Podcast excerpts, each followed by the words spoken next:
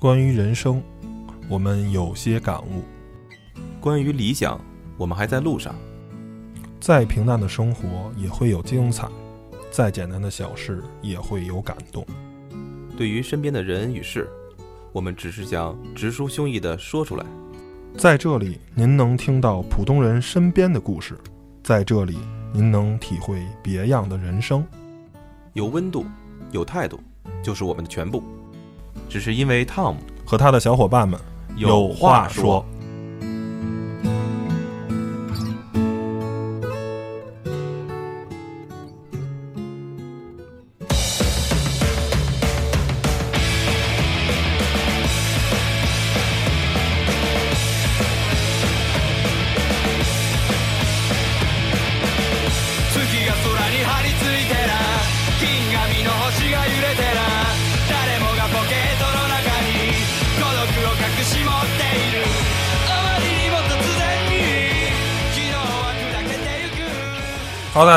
现在收听的是汤小电台，汤小有话说，我是汤姆，我是 Steven，还是一期关于电影的节目。对啊，聊的呢就是这个上映应该是有一段时间了，《动物世界》啊，嚯，得有俩月了吧才啊，李易峰演的这个一个赌博题材的这么一个电影。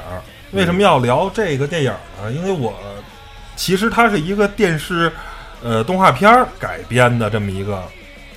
电影哦，然后之前呢也拍过日版的，日本呢本身也拍过原版的，所以呢还是一个就是等于说是多项维度都可以这个对比的，等于是然后再重新再拍咱们大陆呢再重新再翻拍成大陆版的这个普通话的这个电影，然后呢剧本呢呃也是这个高度还原了，所以我觉得还是一个挺有意思的这么一个啊电影，所以呢嗯。因为之后呢要有剧情的这个透露，然后呢，并且我也给大家先说吧。我觉得看这个电影的话，您可以先看，但是呢，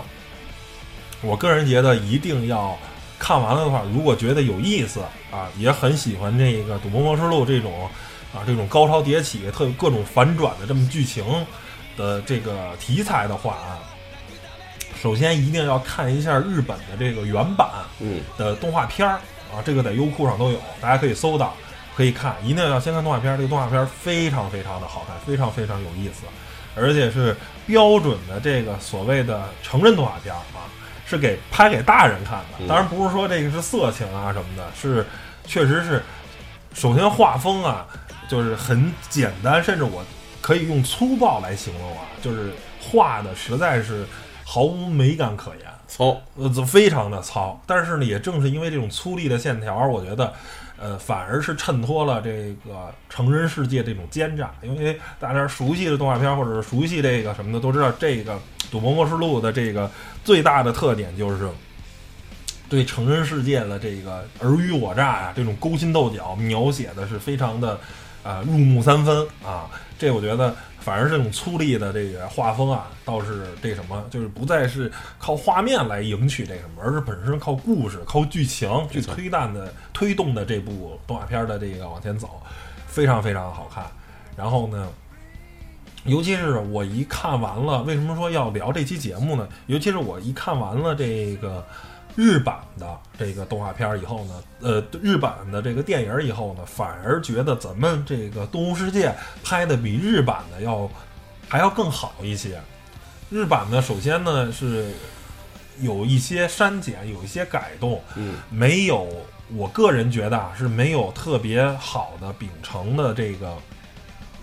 这个原版的动画，就好多地方已经给删减改了。然后第二个是呢，因为日版的这个东西吧，它相对来说没有用一种，呃，这种更隐喻的，因为本身它就是一个魔幻现实主义色彩的这么一个啊剧情，甭管是动画片还是电影，都是这种魔幻现实主义。然后呢，因为动物世界特别高级的是用了什么呢？是用了很多的动物小丑，是吧？用了这些很多这种三 D 制作的动画啊，这些怪物。然后李李易峰所饰演的这个郑开司这个主人公，然后在一路斩魔的这个过程中，然后来去呈现出来的这个剧情去往前推动。因为大家可以想一下，赌博片儿，其实是相对来说一个不是很好拍的，尤其是想刻画人物这个内心复杂的话，是不是很好拍？通过电影手段，通过动画片呢，你可以行云流水啊，包括这个，比如像在那个里头，比如说他感觉同同被同伴骗了，一上船嘛，就开始。猜牌嘛，被同伴刚开始说，咱一直打十二局，这个平盘平手就完成，哎，就可以三颗星儿，妥妥的，咱就可以，哎，这个等于说是圆满的这个就胜利了。但是结果发现最后被人被人骗了，一下骗走了两颗星，他一下就感觉跌入了地狱里了。这个通过动画片是非常好刻画的，因为漫画嘛，想怎么画都怎么画。嗯，但是如果你想在电影里去表现出人掉入地狱里的这种。感觉其实啊，你你怎么去呈现，怎么用特效，怎么去拍出这个感觉？如果不用不动用到一些特殊手段的话，只拍人的表情，其实那这个怎么有这种地狱那种感觉，那种无助啊，或者说被被人骗啊，或者是整个这个剧情里啊，用各种反转，涉及到了特别多的这个跌宕起伏的这个情节，你怎么去表现？呃，日版的动画其实呃没有太多的特效。日版的这个电影，所以呢，我个人感觉，其实啊，看起来的这个这个这个有意思的这个程度呢，反而是不如这个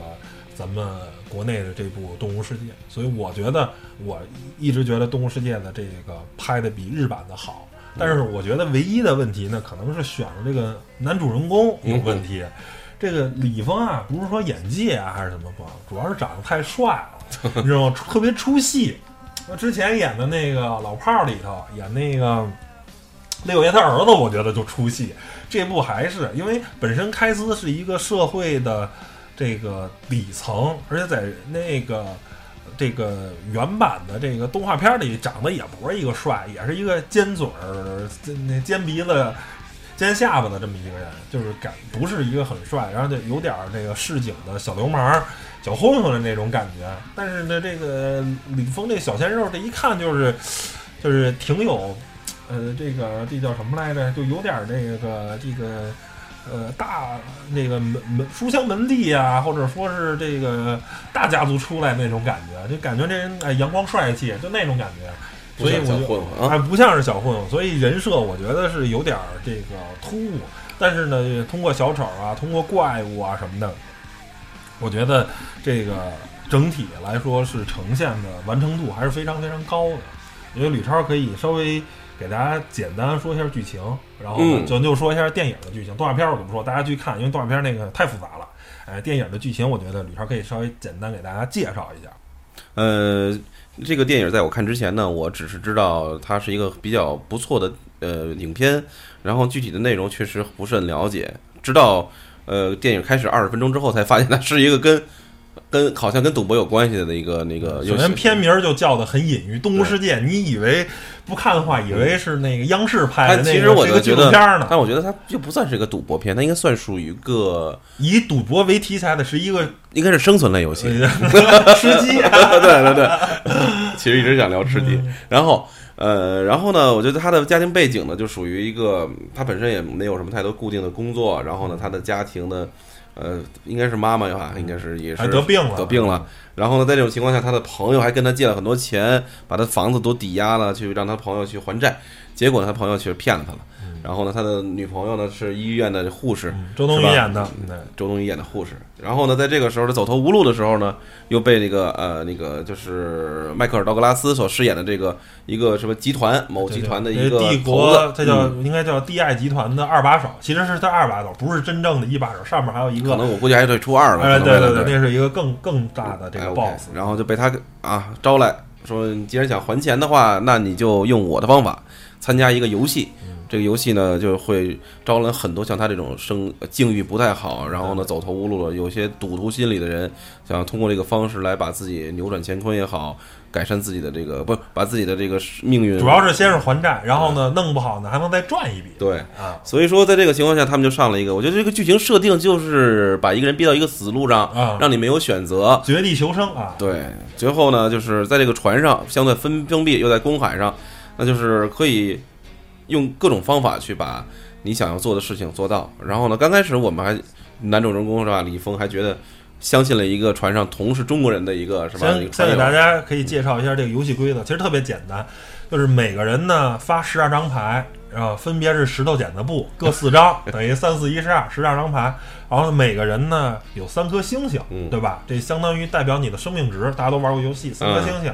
然后游戏结束，三条命哎，三条命。游戏结束就是分别是拿这牌等于盲盲猜，有点像赌那个叫什么纷争终终端机啊。嗯这个就是去猜牌，然后呢石头剪子布胜负关系，谁赢呢就拿一颗星星赌给别人。然后呢结束的时候呢是十二张牌，你一张都不能剩啊。首先是不能剩牌，第二个呢就是说这个星星最少要有三颗，你这样你就游戏就结束了，你就可以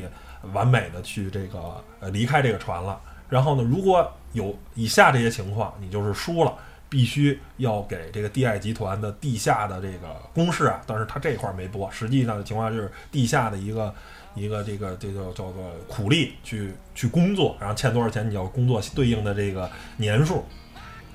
所以呢，就等于说是一眼生死啊，你要么就是生，要么就是死。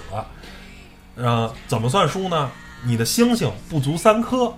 啊，如果两颗或者一颗或者没星星，那嗯直接就 over 了。然后呢，牌有富裕啊，你比如说最后赌完了，你还剩一张牌，这个也不行。然后呢，或者说是你期间这个作弊，试图啊损坏这个牌，那都是不行的。大概呢就是这么一个剧情，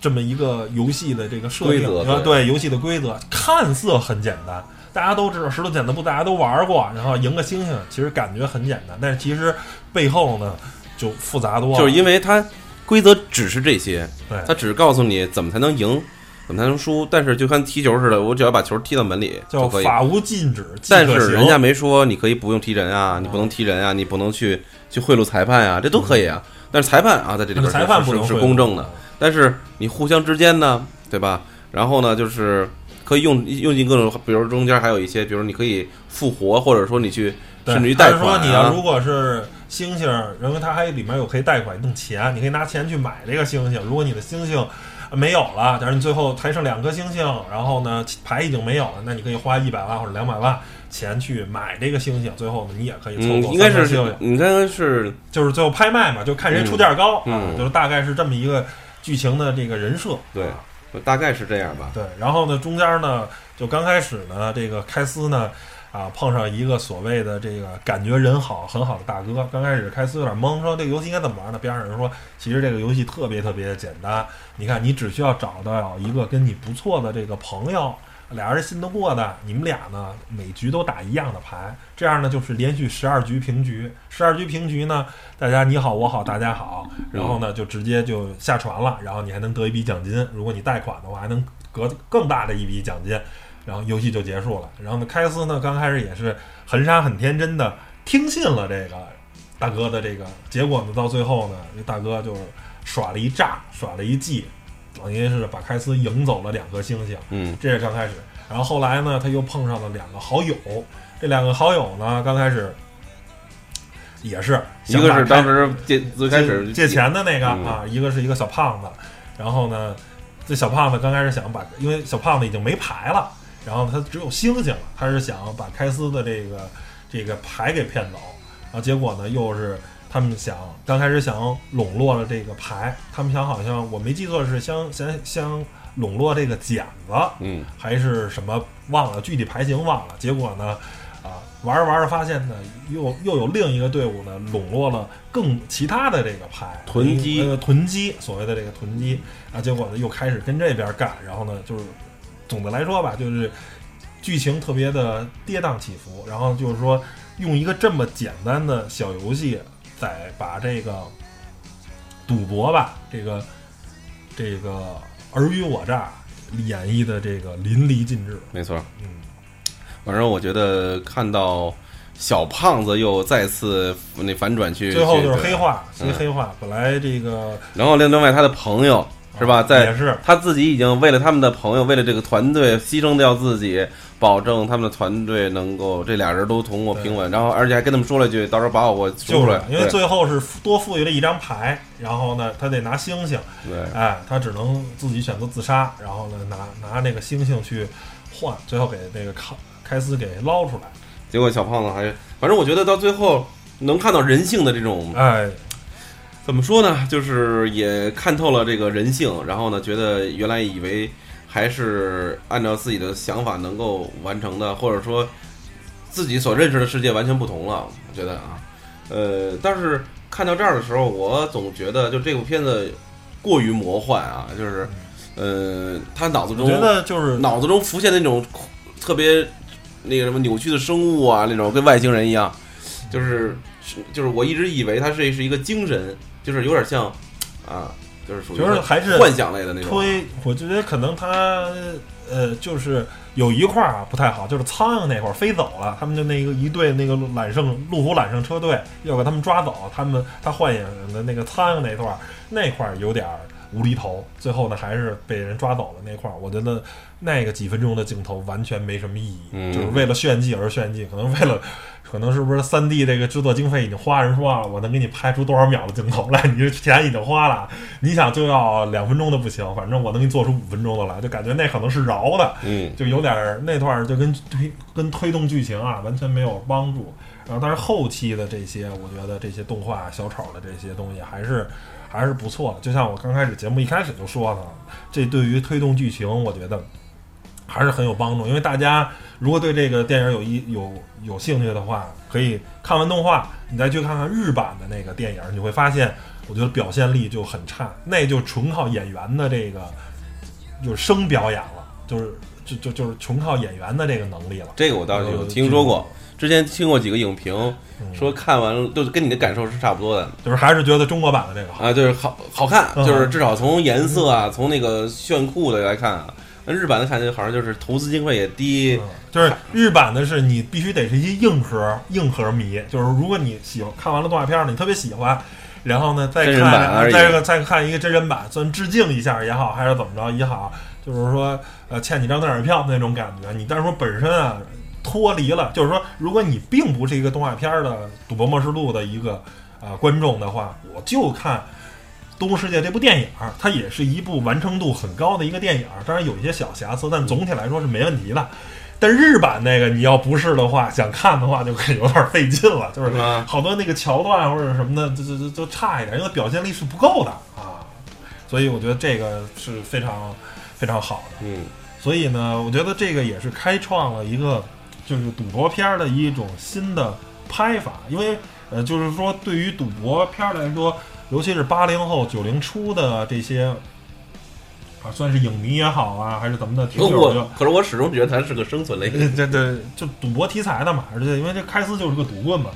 就是咱们看过太多了，比如像周润发演的这个赌神啊包括刘德华演的赌侠呀，包括周星驰有大量的，就那个时候香港拍的这种赌片儿特别特别的多，嗯，然后这种呃。我们看到的这种赌博题材的电影也特别特别的多，有搞笑的，有正片啊等等的，非常非常的多。但是其实因为没有这些特效的运用，这些超现实主义的这些画面的这些介入，其实现在再来看的话，我个人觉得那些赌博片儿其实，在紧张啊或者整个这个赌博这个渲染的这个程度中，是相对来说差一点的啊。后来有好多赌博片儿也变得是搞笑赌博片儿，也不能说再去拍的那么正了。就是说，你你在想赌神啊、高进的那套那么正的，你靠镜头表表现就是纯写实的话，我个人觉得可能是相对来说差一点。啊，反而是通过这个《动物世界》的这这套这些，就给你演点其他别的来衬托这个气氛，我觉得用的是很很有意思，不错。我个人是很喜欢他这套的。然后其实现在这种，比如说电影拍成动画片啊，动画片拍电影啊，或者相互借鉴呀、或者说啊拿剧情授权什么的，我觉得就这个时代特别特别的多啊。等着中日韩吧。中日拍完之后该韩国拍了，基本现在好多的片子都是这种逻辑嘛。嗯，我觉得反正这个事儿挺好，但是可能咱们嗯去借鉴别人的这个东西稍微多一点啊，咱可能是是是稍微多一点，嗯，也不是，是吧？但是、呃但是有我想说的就是《无间道》，《无间道》是呃香港先拍的，然后好莱坞那边再拍。日本也曾经，哎，韩国前两天不是把那个独占给给给模仿了，重新拍了一遍吗？反正觉得就是，呃，其实好的剧本可能就这么多，而且尤其是就像这种题材，之前我们电影节目聊过这个叫做真人改编题材，真人真人事件改编，萨利机长什么的这些东西，包括药神啊什么的，达拉斯买家俱乐部啊这些电影都是已经有非常明确的真人的故事。然后去改编的，那你怎么去表现？那是一套逻辑。像这个，像这种经典的 IP，比如像《西游记》，比如《水浒》《三国》，包括这个《赌博默示录》，这都是包括魔兽，这些都是本身是已经有故事了，大家也都基本知道你大概的故事，你怎么去改编，可能会有删减或者有一些轻微的去改动，你怎么让改完了？首先，我觉得这些电影要表现的，你让这个原著的。忠实于原著的这些人，首先你要让他们认可，因为这个无疑是第一消费者，对吧？你听说啊，比如《鬼吹灯》拍了一个电影啊，《鬼吹灯》的这些读者们肯定是会有冲动想去看嘛，对吧？哎，原来都是文字的啊，终于变成真人的电影了，它能拍成什么样呢？大家都会有这个最原始的这种冲动消费，你怎么让他们满意？这是第一个。第二个就是你怎么让不是原著的呃用户去满意，比如魔兽那个电影，很多这个嗯非魔兽玩家，啊，我就是一个非魔兽玩家，我只是知道一些剧情，你看着可能就是没有那么完整，因为他已经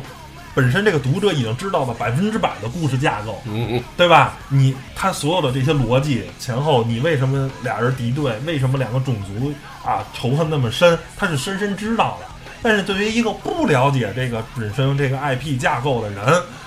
为什么俩人这么恨？为什么呢？你你你得通过电影语言，你得通过整个的叙事，你给他讲出来，要不然你会觉得，对于外人来说，你会感觉这个电影的完成度非常非常的低，就觉得那老这差哪儿？就感觉这剧情老跳着走，你知道吗？你不能说只是拍 MV 把一些经典的这些桥段给拍出来了，那我觉得不是一个。包括比如说之前一直也拍过这个。这个这个鸿门宴是吧？这种题材的也是拍过好几个版本的电影。那鸿门宴这个大故事大家都啊知道，或者说是你即便不知道也知道一个大概，那你怎么去给它表现出来，对吧？或者说是大家对这个故事不甚了解的话，你怎么让它嗯完整的成一部电影？不能说你因为没看过原著，你就看这个电影就是有很大的阅读观影的这种障碍。我觉得也不是一个，这不是一部说改编电影应该那什么的，应该应该都都能兼顾的。咱们现在还有类似这样的影片吗？目前正在上映，或者之前已经开始，已经已经上映过的？比如像这个啊，这个也是啊，我我也是刚看完这个一出好戏，这其实跟一个日本的这本身是有原事件的，但是你是高度的深度的改编了。比如说日本的那个在二战的那个末期，就是有一个岛上面就有一个女的二十多个士兵，你知道吗？等于是被困在那个岛上了。那是有真实事件，也是这种孤岛题材的。他们就拍了，然后这女的等于是在男人的南风这个夹缝中谋得生存嘛。然后这个士兵也是相互猜忌啊，相互毁害，然后相互杀了好几个人啊，也是一个就是这个，其实跟这个本身黄渤的这出新戏，我觉得在剧情上是。呃，也只能说有一些借鉴吧，嗯当然肯定是改的更更高级了。我觉得《一出好戏》这个戏，呃，有人说拍的不怎么样，我觉得还如果打分的话，我能打到八十分吧，七十五八十分，还是总体来说还是不错的。然后隐喻啊什么的，啊，这个不同的阶层啊，然后人类的这个发展的阶段，我觉得隐喻的还是挺好的。嗯对你你这段我倒是有印象，就当时我们已经解决了从树上摘果子的，往往它就代表了那个猴子的那个。对对对，是原始社会，后来是基础的商业文明，在现在就是现代社会，就价值观嘛，我们要出去是吧？我们要逃离荒岛，这就是价值观嘛。你甭管是欧美这一套，呃这套所谓的民主啊，所谓的这个平权呀，还是咱们这个社会主义的这套核心价值观，是吧？它都是靠价值观来生活的，不能说在最简单的资本家这套，因为。这个他们那老板嘛，演的就是最传统的商业社会啊，资本家这种压榨呀、超发货币啊什么的这套东西。其实从动漫，你看这个这这个，我不得不说一部也是这两天刚上映过的片子，应该是是把我哥带走。然后呢，那个 可能听这名儿挺逗的，但是可能如果网友都都都都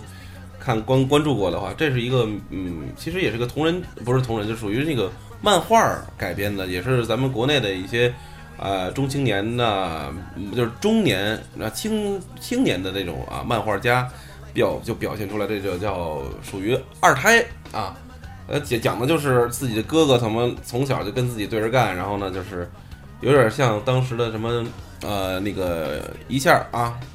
一晚上哥哥就不见了，但是也不是真的不见，然后呢变成了另外她特别闺蜜的哥哥了，然后看着人家特别好，自己又有点小的那个失落。啊，这种现在这种啊，把包包括之前还有那跟癌那叫什么癌细胞对做做做做做对抗的那个，但是算是真人真事，又是一个漫画改编，然后呢又变成真人版。就现在，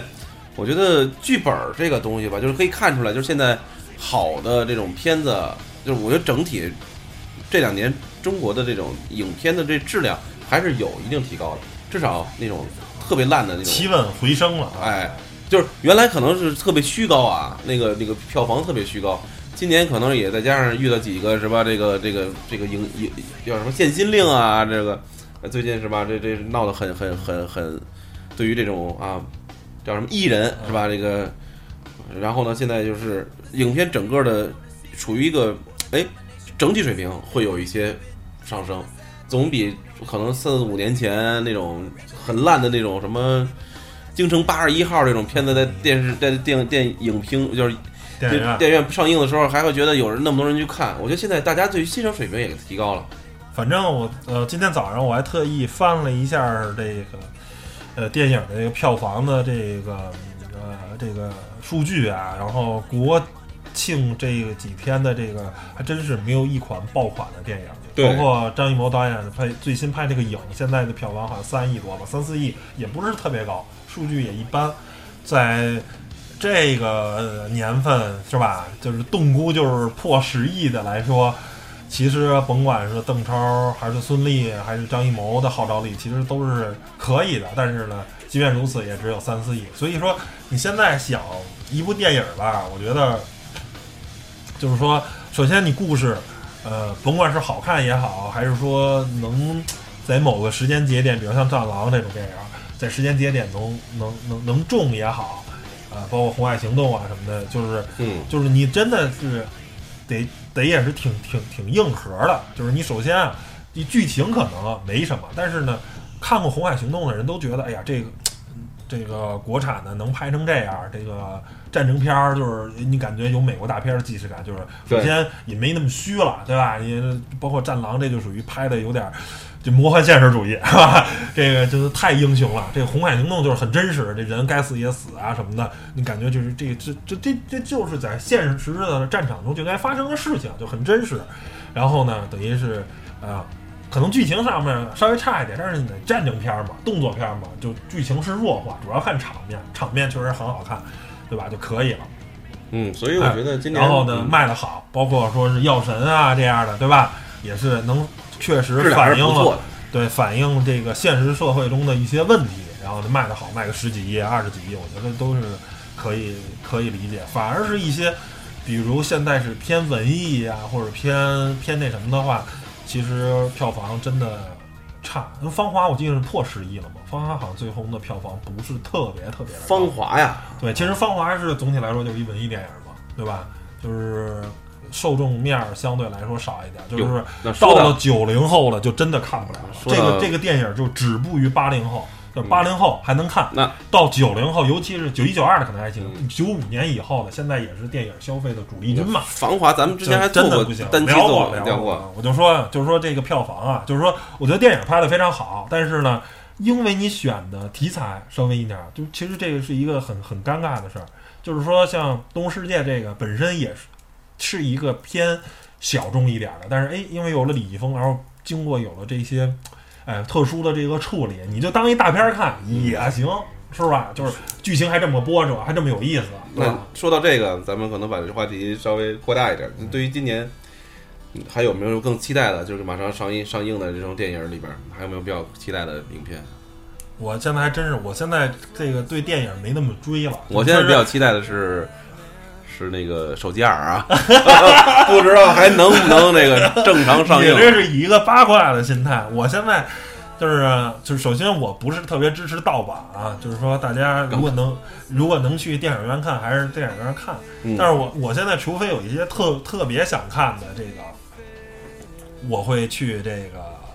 呃电影院看。大多数啊，我现在是选择一个什么路子呢？就是我也不追，就是我早看两天，晚看两天无所谓，我都是直接买优酷跟腾讯的这个会员儿。他不是现在电影拿会员儿看吗？我就只要会员儿，我也等于花钱了，是吧？我就能支持。就是现在我会什么电影儿我会去下载啊，像《死侍》这种，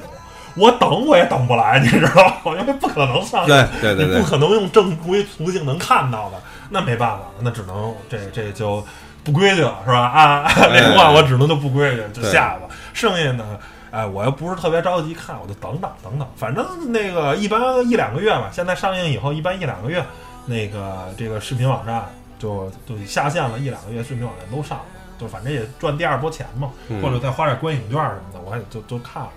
但不过确是但是现在啊，真的这个，反正就电影现在两极化特别严重。昨天当才咱俩私下也说，嗯快进看完了这个《巨齿鲨》，这个之前也是杰森斯坦森跟这李冰冰嘛，也是两个国际一线的，一个是咱这边一线的女星，一个国际的动作的这个一线的这个影星，俩人拍的这个这个《巨齿鲨》，我觉得这这如果打分了，肯定就是不及格啊，就是非常无聊。呃，前半段还凑合，勉强能看，后半段是快进看完的。这个所有的感情戏啊什么的都非常的苍白无力，还有感情戏吧呃，对对对，就俩人俩人有点小邂逅嘛，杰森斯坦森跟那个李冰冰嘛，有点有点小感情戏，就反正非常的尬，就是这个也是，就现在这个就是其实现在我都反正是觉得有大明星加入啊，也不见得能怎么着，就是你还是靠故事性啊啊这个东西，就是哪怕你要也得差不多，就是嗯，可能说是像变形金刚这种电影吧，没啥故事性，每次故事挺简单的，但是你的画面够漂亮，想撑下来也不容易。因为我现在看看再回想到看变形三、变形金刚四啊、五啊什么的，我也觉得就就有有点无聊了，就没有看第一部的时候那么那么那个什么了。就看第一部，你是真的非常非常期待，因为我觉得变形金刚系列确实有点往后拍的有点儿，就狗尾续貂了嘛，就是就但是最近正在一直在热热映的这个热热播的这个预告片儿，就大黄蜂这个系列，我倒是挺期待的，因为它表现的真的是那个原汁原味儿的八零后那一波儿，它就跟原始画风是一模一样的。但但但是卖个情怀嘛，说白了，呃，也不是，就是它至少是。他因为他已经没有办法往后续了，他续的已经让你觉得，你看你把把外星人都连把那个赛博坦星球的都打打败一一两遍了，那怎么办呢？只能往前七十年代六十年代的时候，二战以后，然后呢，因为之前有一个小的故事，他们在二战的时候啊，然后大黄蜂也参加过盟军，然后怎么怎么着，然这后我觉得可能是这个变形金刚这一部可能有点用力过猛，打得太快了，最终 BOSS 来的太早了，没办法。你你只能就打别的不打赛博坦打别的坦星球的人了。所以说国产片儿，我觉得其实还是可以期待的。原来确实不不屑一顾，因为现在 哎，其实我特别期待的一个什么呀，就是说这种真人故事改编啊，这个正好前两天那个习大大刚接见完这个十一之前川航那个英雄机长，啊，我觉得那个川航这个事儿，这个碎玻璃这个事儿，这个拍成整个的这个电影儿，如果找一个好的团队，然后呢再啊、基于真实事件再进行适当的艺术加工，我觉得川航干的那事儿比萨利机长我操牛叉太多了。萨利机长那不就是破个将吗？这玻璃都没了，都没有空气了。这个这这这这机长都有生命危险，用面用面罩面那哥们儿已经晕过去一分钟了，副副副驾驶就已经晕过去了，已经缺氧了。然后这边是赶紧戴好面罩什么的。其实我觉得你拍出来的这个故事性啊，就萨利机长那就是最后就是回顾嘛。其实他用了另一个视角去切嘛，之前咱也讲过。然后那什么，就是我觉得这个要是好好弄一弄的话，我觉得你故事应该不错。我我觉得咱们这边可能是在跟好莱坞啊什么的合作合作，把这故事写的相对咱跌宕起伏一点。我觉得这个可以期待一下，这应该是个好故事。它本身就得把那个川航和南航那位机长玻璃又碎，然后引擎发动机双发失效，太惨，那就那个就是印象敦刻尔克了，这没油了怎么降落了？就已经那个超现实了，拿意志拿情怀降落，你这太扯了，你知道吗？就是已经已经那个那那段，我觉得那是诺兰永远都黑历史的一段一段现实主义的。还好还好还好。所以说，确实这个中国电影的这个叫什么，我觉得还值得期待吧。最近确实有不少人对。然后也刚刚看完那个《江湖儿女》，《江湖儿女》，我觉得啊，就是当然跟《天注定》比起来，没有《天注定》那么有力度，但是呢，看着让你不会让你烦躁。就是我原来对艺术，我本身我不是一个真的对艺术片那么感冒的人，但是就是《江湖儿女》就贾樟柯的电影看的其实也不多，啊，像什么那个之前说的那个进已经禁映的啊，咱们这个这个这个《天注定》啊，看过，确实能看下去，因为有四个非常完整的故事拼凑在一起。然后呢，之前还有什么小五啊，然后这些，呃，但是我感觉最看得下去的，可能就是最最刚刚看完这部《那江湖儿女》，因为之前对他的宣传啊，确实特别多，而且最重要的，想看到小刚老师这个这个镜头确实被删了啊，敏感，可能现在都敏感期，赶紧赶紧为了过审嗯快。不不不过最后还要提点点一句，这个现在时事的这个这个情况，就是说，小刚老师确实遇到了非常大的这种信任危机信任啊和公关危机，就是基本上，我觉得这个社会已经到了一种什么阶段了，就是。我觉得可能真是有一种仇富心理，我觉得是这样。就是在这个问题上，我不站队说啊，小刚老师怎么样，但是我觉得至少范刚老师给我们拍了很多在我年纪小的时候让我非常欢乐的电影。然后呢，包括跟葛优搭档的这些什么，呃呃，什么大撒把呀之类的这些，我都是耳熟能详的，非常包括甲方乙甲方乙方啊。呃，我们还是看人还是看作品。这个人如果有什么事儿，有公检法去管着，对不对？该罚款罚款，该补税补对税。对对，我还是相信是吧？法律，相信我们的这个这个这个这个是吧？一天比一天好的这个这个这个叫什么法治社会？那么至于对这个人怎么样，我觉得其实对于电影人的这种态度，我觉得应该更开放一点，就是不要动不动有什么事儿。当然了，你说吸毒这个确实啊，你说给删就删了。你很多我觉得作为导演，像贾贾贾导之前是吧？是因为什么电影来的啊？吸毒，然后呢，结果这影片没过审，然后把那人给给删了，重重新拍。啊，你说小刚老师这个好家伙，这 因为这卷入点私人的啊这个风波，什么公司丑闻啊，又是什么偷税漏税，结果呢也没有一个明明令禁止的一个条例，然后结果又把一个他本身在剧情里边又给删没了。刚才看的时候也在，听说这还留了一双手，不知道是哪谁的手。所以我觉得就是应该还是一分为二的看，其实对艺术有问题处理问题，不能说这个这个叫什么来着？就是 有点有，我觉得有点可能算是矫枉过正吧。我觉得有点过，对吧？对对对，所以说应该一分为二的看，就是他如果他这个人其实树了一个非常不好的典型的话，咱们可以，但是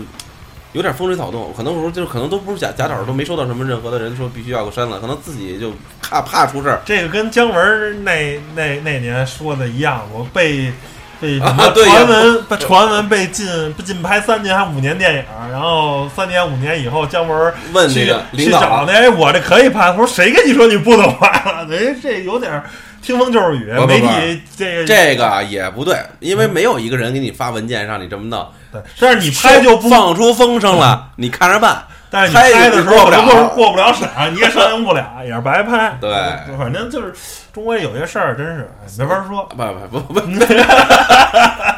不是，只能说现在啊，就还是比较那个，嗯，可能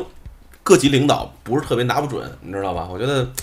随着这个是吧，这个是吧，思想更更加统一，是不是？随着这个是吧，大大家的这个还有一个我觉得好现象，就是说现在一些小的低成本电影，然后呢一些高质量的，比如说这也是两部啊网网红剧都是非常有名的，一个叫做《新迷宫》，这个我想很多人都知道。第二部还是这个导演拍的一个，就是前一段时间刚上映的《炸裂无声》啊，爆裂无声。爆裂无声也是两部，反正反反映中国农村的这个问题的，对，啊，也是我觉得这两部看起来也都是这个不错。我我个人觉得这个就是这个确实这两部片子，尤其那个新迷宫的时候，没想到就那么土掉掉渣儿了，要不然我竟然但是它是粗粝中带着精致，你看的就是它的故事转起承很精致转起承转合，然后那些反转啊，让你觉得哎，看着画面可能很糙，也不是说特别好的设备拍出来，也可能不是说几十万相机，没准儿就是几万块钱的单反呀，配点红圈头拍出来的。但是，但是整整个的故事是非常好，就是说，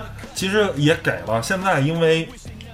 网络的这个发达，也给了很多年轻导演机会，就是你拍的好，你去免费的或者说是象征性的找视频网站，哎，一些钱，然后呢，你让让大家认识你，知道你，嗯你一下你就有名了，然后你你再拍电影的话，可能就容易拉到投资就投资方了什么的。你不用一定去在，就是我这个电影不是不面对院线的，对吧？嗯因为或者说未来以后我可能就在优酷，我就在腾讯上去播一期三块五块的。那如果你要有个几千万人看的话，那也是几千万的票房啊。那对对于这种小成本制作电影来说，可能几千万的票房就已经很很好了。你现在很多上院线的电影。